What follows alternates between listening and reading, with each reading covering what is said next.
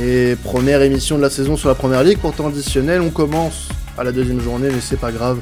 On va prendre le train en route, le train première ligue, avec un très gros programme ce week-end, euh, avec bah, notre équipe du jour. Hein. On l'avait annoncé sur les réseaux. Alban, Florian, Florent et Ruben euh, pour parler de, cette, cette journée de première ligue. On va commencer ce, très gros programme puisqu'il y a des, très bons matchs ce week-end avec un, un derby un derby de Londres, un très gros derby entre Chelsea et Tottenham, euh, Florent. Euh, c'est le premier gros choc de la saison, même si on a eu déjà un, City West Ham. Euh, c'est quand même là le, le, très gros choc entre deux équipes qui peuvent potentiellement jouer le top 4 cette saison. Quoi.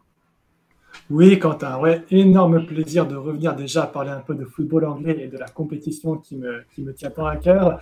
Et on part, comme tu l'as dit, au second derby de Londres de la saison après Crystal Palace Arsenal la saison passée, la semaine passée. Et euh, donc, ça va être un match qui va être très intéressant, comme tu l'as dit, avec deux équipes qui sont, je trouve, dans des dynamiques différentes, mais tout aussi importantes.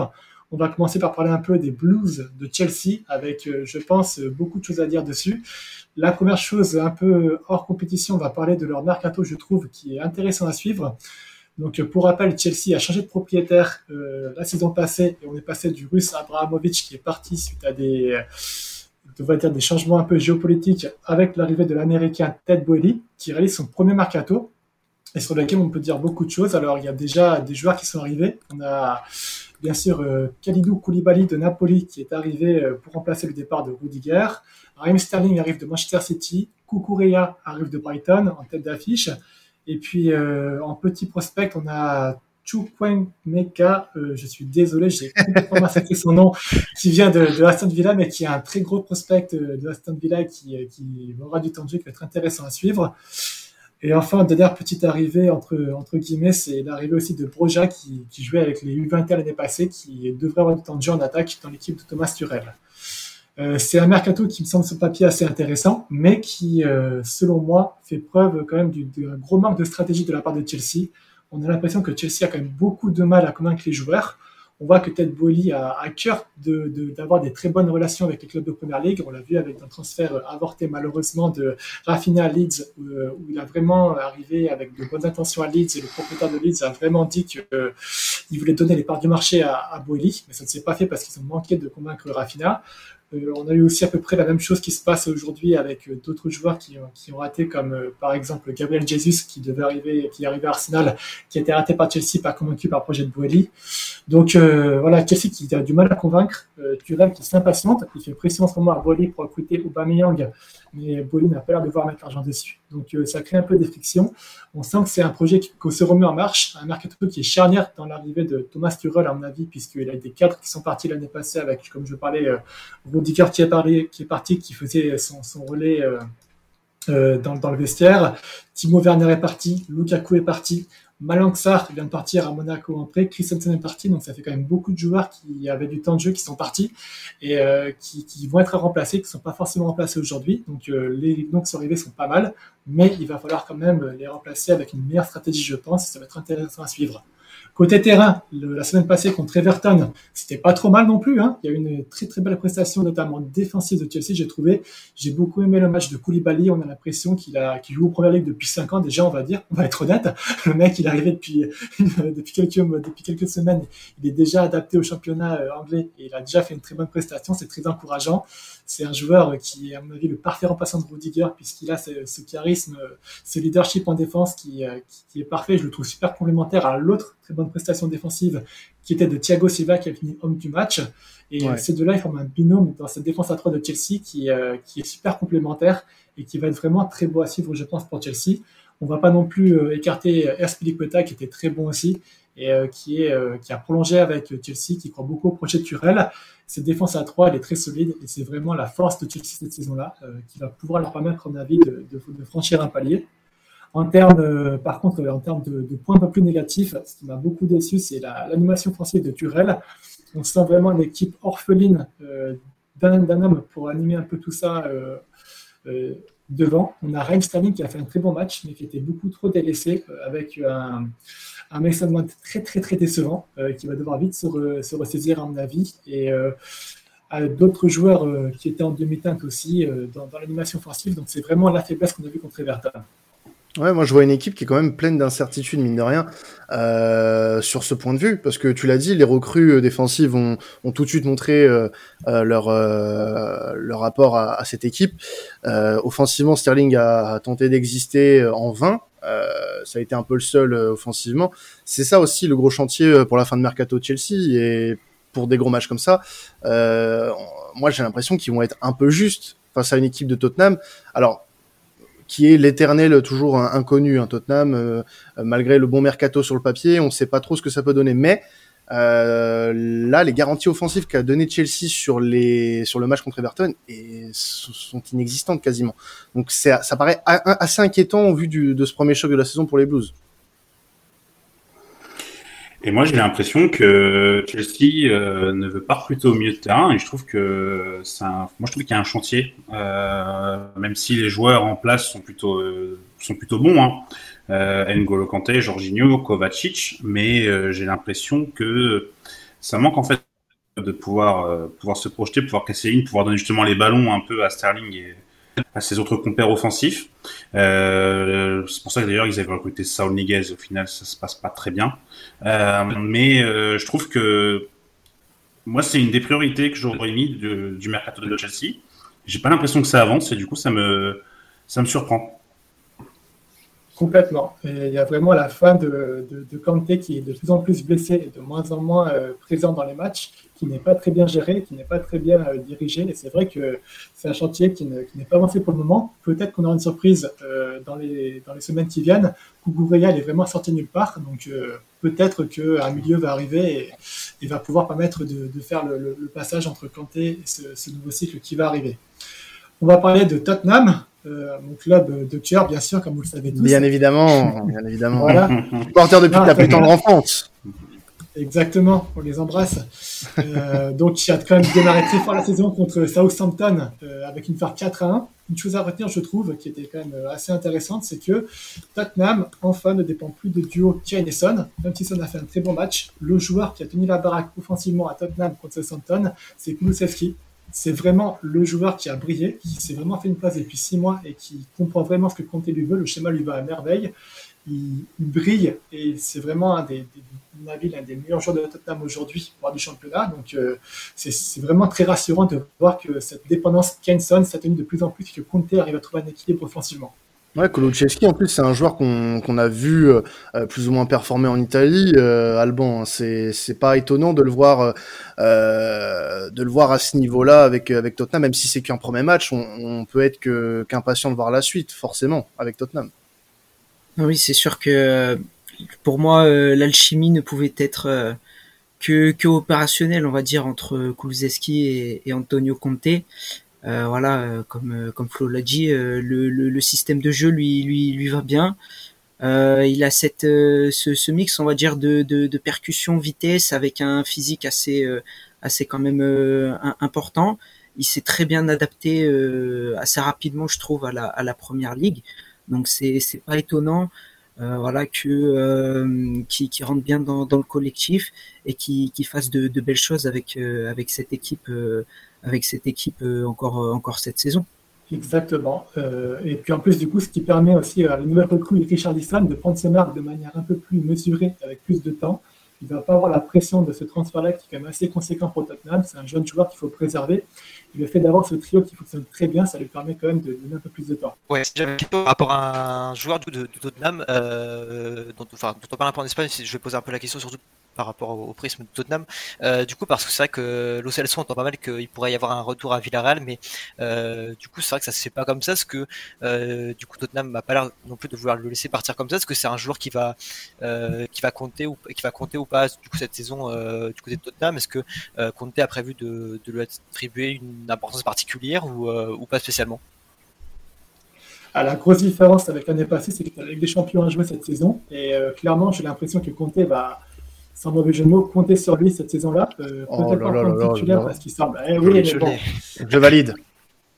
J'ai pas fait exprès, mais voilà, donc peut-être pas titulaire parce qu'il semble compter sur d'autres joueurs euh, au milieu de terrain, notamment euh, Bissouma et euh, par exemple, euh, et puis même offensivement un peu plus haut, il ne il sera pas forcément adapté à, ce que lui demande compter. Mais en tout cas, je pense que oui, il va entrer dans la rotation. Et c'est pour ça, à mon avis, que ça fait complètement du sens d'avoir un joueur comme lui dans l'effectif de Tottenham, surtout sur une saison très longue avec beaucoup de matchs et la Coupe du Monde qui va s'insérer entre. Je finirai juste euh, pour vous donner les clés du match euh, sur euh, ce, magnifique, magnifique affiche. On va jouer deux équipes qui vont s'affronter avec une défense à trois. Donc la grosse clé du match sera de l'exploitation des côtés et des pistons. Et je pense que l'équipe qui aura le meilleur piston sur ce match-là qui sera l'équipe qui dominera et qui devrait gagner ce match. Petit stat au passage, Tottenham n'a plus gagné ou n'a gagné qu'une seule fois à Stamford Bridge depuis 92, c'était en 2018. Donc une petite malédiction à corriger de ce côté-là. Euh, eh ben, pour le second match. Oui, vas-y, vas-y, vas-y, Flo, je sens que tu étais eh ben, parti. Hein. Euh, allez, bah, j'étais parti. On va aller dans le nord de l'Angleterre avec ce charmant accent spoozer entre Liverpool et Crystal Palace. Euh, où on a vraiment Liverpool qui a pris un carton jaune, on va dire, entre guillemets, après ce match nul 2-2 contre Fulham en ouverture de championnat.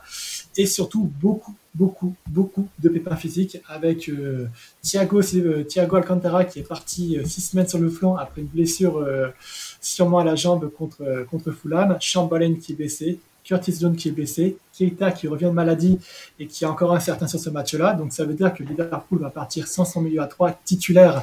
ça va être un vrai challenge à Klopp pour, euh, pour recomposer un peu ses milieux à 3. Euh, surtout qu'au milieu de terrain, c'était quand même pas très rassurant. Euh, Liverpool a beaucoup souffert contre Fulham. Ouais, moi je l'ai regardé en entier le match du coup pour, pour, pour mon truc et je trouve que oui, en fait, c'est ça. C'est ce que tu. Enfin, je voulais rebondir là-dessus. C'est qu'au milieu de terrain, qu'est-ce que c'est catastrophique, euh, Liverpool? Enfin, Henderson, euh, ça fait. Euh, enfin, moi, j'adore ce joueur. Hein. Je trouve que c'est de pire en pire. c'est. Moi, je trouve ça vraiment très, très inquiétant, Liverpool. la différence, ça a été l'entrée d'Harvey Elliott, qui a réussi à faire des différences, qui a servi Mohamed Salah, alors que à la base, on n'est pas, enfin, quand on est un club comme Liverpool, avec tout le respect que j'ai, on n'est pas censé compter comme ça sur euh, un petit jeune comme Harvey Elliott. Donc, euh, vraiment, je, moi, j'ai été très déçu par Liverpool lors de très, très agréablement surpris par Fulham d'ailleurs.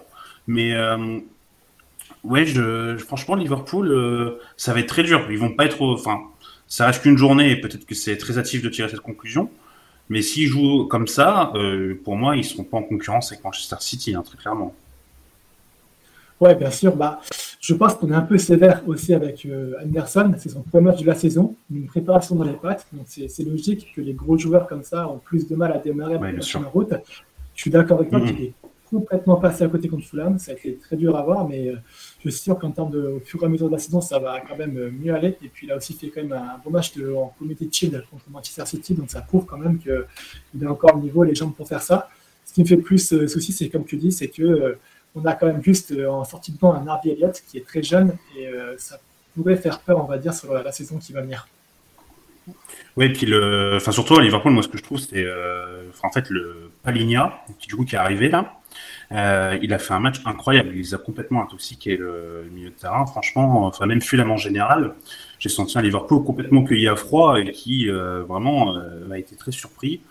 Et enfin Franchement, ouais, j'ai vraiment été surpris par euh, le niveau de Liverpool euh, et par le niveau de Paligna, du coup, et de Fulham. Exactement. On sous-estime très souvent la Championship à tort, puisqu'il y a quand même des très bonnes équipes qui arrivent relativement prêtes euh, quand elles sont bien stabilisées comme ça. Et bah, tu fais parfaitement la transition avec ce que je voulais dire, c'est que pour moi, la clé du match côté Liverpool, ça va être de maîtriser le milieu de terrain. S'ils sont bouffés comme ils l'ont fait au milieu de terrain contre Fulham, ça va être très compliqué, surtout que Crystal Palace est quand même assez intéressant au milieu de terrain. On l'a vu contre Arsenal. On a cette nouvelle recrue qui vient de Lens, qui est Doucouré, qui a été assez intéressant et qui pourrait poser du problème au niveau euh, au côté de terrain aussi, côté euh, pour, pour, le, pour Crystal Palace. Donc assez intéressant, il va falloir suivre ça. Palace est quand même très accrocheur et euh, ce qu'ils vont pouvoir, à mon avis, très bien exploiter, on va dire, c'est qu'ils ont un joueur qui est Andersen en défense qui est un jeu très intéressant, qui a beaucoup utilisé ce jeu contre Arsenal en essayant de trouver euh, Zaha dans le dos de la défense d'Arsenal. Et là, avec un Trent Alexander-Arnold qui a beaucoup de difficultés à gérer la profondeur et les jeux rapides dans son dos, avoir Anderson qui pourrait faire la rampe de lancement euh, dans le dos de la défense de Liverpool, ça pourrait leur faire mal. Et ce match-là, à mon avis, il n'est pas tout à fait joué et il va être très discuté. Donc, euh, je vous conseille de suivre. En tout cas, c'est le lundi à 21h en plus, vous n'aurez rien à faire il y aura le boulot en plus, vous serez saoulé, donc allez-y, regardez, faites-du plaisir, c'est mon conseil de C'est férié en plus. Voilà, voilà, non, c'est férié pour nous, bien sûr, euh, français que nous sommes. Euh, mais euh, voilà, les problèmes de profondeur, on peut aussi, on peut aussi les appliquer à Robertson hein, sur l'autre côté. Hein, c'est la même chose. moi, le, match contre Fulham, ce que j'ai retenu, c'est une équipe qui se faisait continuellement prendre dans le dos. La défense centrale qui était aux abois, qui se faisait quand même balader par un mec qui s'appelle Alexander Mitrovic. Mitrovic en première ligue, avant ce match contre, contre Liverpool, c'est à peine une quinzaine de buts en, première ligue. Donc euh, on peut se dire que face à un Crystal Palace qui est bien ancré en première ligue avec un projet intéressant sous la houlette de Pat Vieira, euh, Liverpool, comme tu l'as dit Flo, ils n'ont pas le match gagné euh, tout de suite, tout de suite juste pour vous quand Mitrovic, c'est plus Mitrovic qu'on a vu en première ligue. Il a marqué 40 buts en Championship la saison passée. Euh, si vous avez une équipe MPG ou Fantasy Première Ligue, prenez-le parce qu'il euh, pourra vous faire de, belles, de beaux cadeaux. C'est vrai, c'est vrai que bon, il, est prometteur. J'ai l'impression que Mitrovic, il est. Enfin, là, du coup, il me fait mentir, mais c'est un peu le Gaëtan Charbonnier euh, serbe, où il est oh. bon en deuxième division, mais en première division, c'est toujours compliqué. La comparaison est osée. On va pas se mentir. Comparer euh, Charbonnier à Mitrovic, c'est osé, mais pourquoi pas, après tout. Pourquoi pas. Euh, il y a une autre affiche aussi, enfin affiche, un match euh, intéressant à suivre, c'est bah, le, match de City face à Barnhouse, avec en, ligne de mire un, un qu'on a vu ultra près déjà lors de son premier match, une complicité avec De Bruyne incroyable. Bournemouth, bon, ça va être compliqué quand même. Ça va être très compliqué ce week-end.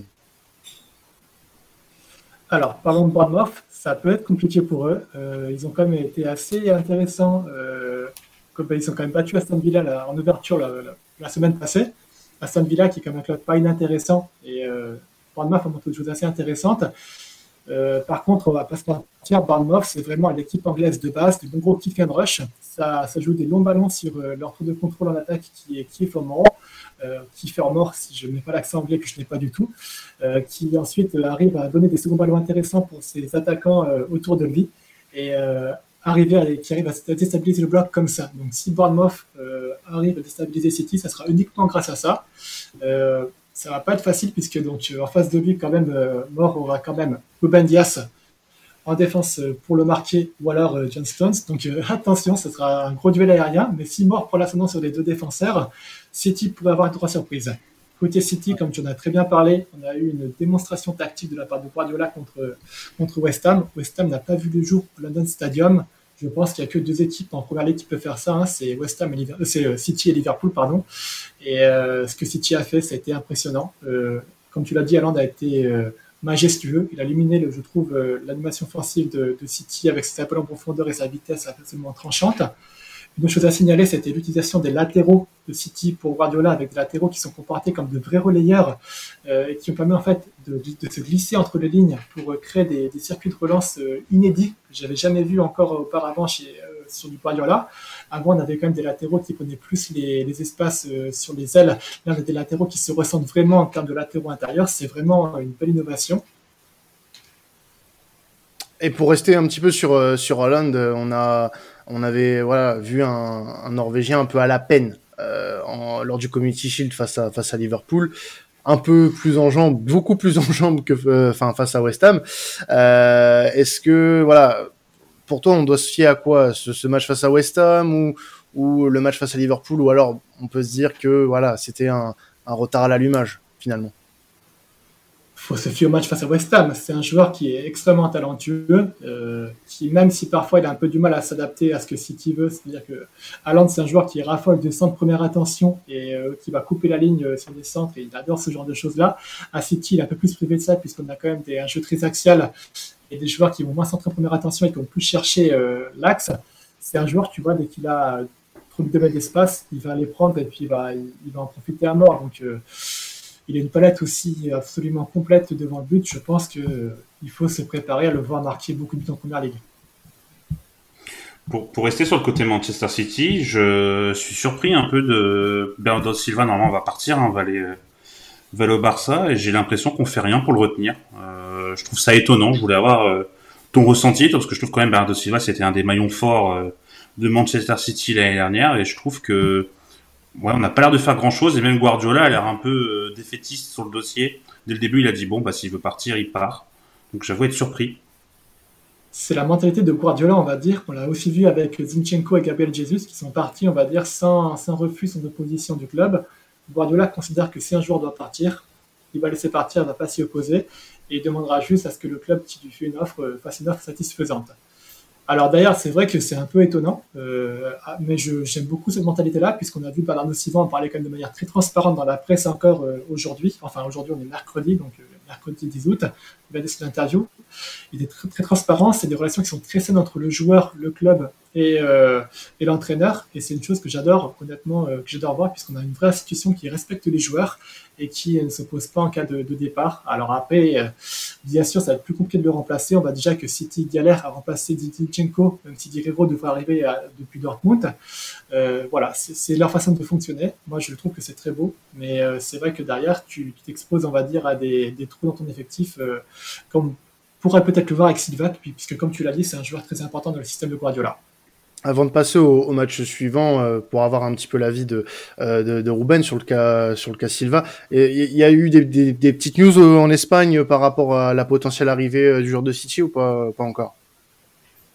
Il y en a eu quelques-unes, mais euh, disons que ça traîne un peu. En fait, on sent que le voilà, bah, c'est ce qu'on disait. Mais moi, d'ailleurs, très bonne question, parce que j'avais été un peu surpris que le City, enfin, du coup, s'y oppose pas tellement, parce que euh, du coup, c'était quand même un, un, joueur que je trouvais de assez talentueux.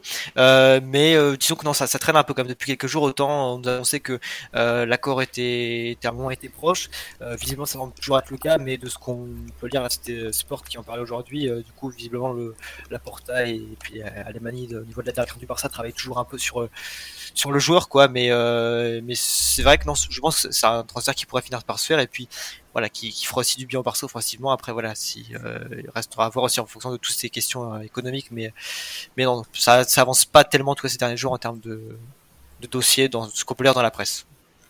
Alban, tu avais un, un, petit mot à dire, je crois, sur, sur ça, sur le, le cas Silva notamment. Alors c'était pas spécialement sur euh, sur Silva, je voulais okay. euh, je voulais rebondir sur euh, sur sur autre chose concernant le, le match du week-end en fait. Euh, comme l'a souligné Flo, voilà des, des latéraux qui vont encore plus au cœur du jeu, se se réaxer tout ça. Est-ce que justement ça va pas être on va dire le, le, le, match un petit peu un petit peu piège dans le sens où voilà comme il a dit Bournemouth c'est l'équipe à l'anglaise, c'est du duel, c'est regroupé. Euh, Est-ce que de la densité dans le milieu, enfin dans l'axe du terrain, face à de la densité euh, adverse, est-ce que on doit s'attendre à un match euh, euh, plus que plus que compliqué euh, pour pour City et que ça devrait passer sur euh, un exploit peut-être individuel? Ou est-ce que vraiment il, il sent la, la, démonstration de football arriver?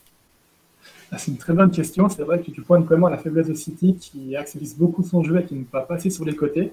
Ça serait intéressant, je pense honnêtement que la différence de niveau aujourd'hui est telle que City ne devrait pas être inquiété, mais ça sera très sûrement une chose à suivre. Et s'ils sont mis en difficulté sur deux trois séquences de jeu, ça pourrait être une très bonne euh, inspiration pour leurs futurs adversaires. Je ne vais pas défaillir contre Bournemouth, mais ça pourrait être en effet un de jeu qui pourra leur poser problème contre des plus grosses équipes dans le futur.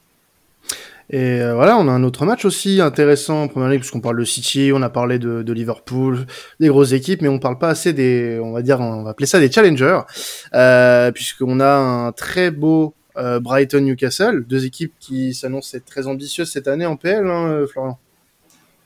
Eh oui, messieurs, je ne vais pas que vous parler du top 6 parce qu'on en a marre des chaînes qui parlent que du top 6. Donc, avec moi, vous aurez toujours un match qui ne écoutez, écoutez ton additionnel, voilà, tout simplement. Voilà.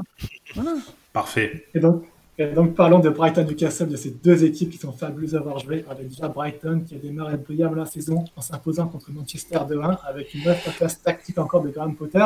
Un match très proche d'ailleurs du match de la saison passée entre les deux équipes, avec des ailiers inversés euh, côté Brighton, euh, donc euh, Trossard qui jouait à gauche et puis Grosse qui jouait, euh, pas Grosse, pardon, l'autre ailier dont j'ai perdu le nom et je m'excuse qui jouait à droite. Donc des ailiers avec des faux pieds qui rentraient systématiquement dans l'axe et qui formaient une attaque à 3 qui était magnifique à voir. Un milieu à 4 en carré qui a vraiment déstabilisé Manchester. Euh, une vraie masterclass tactique, je vous le dis, regardez le match, c'était très beau à voir.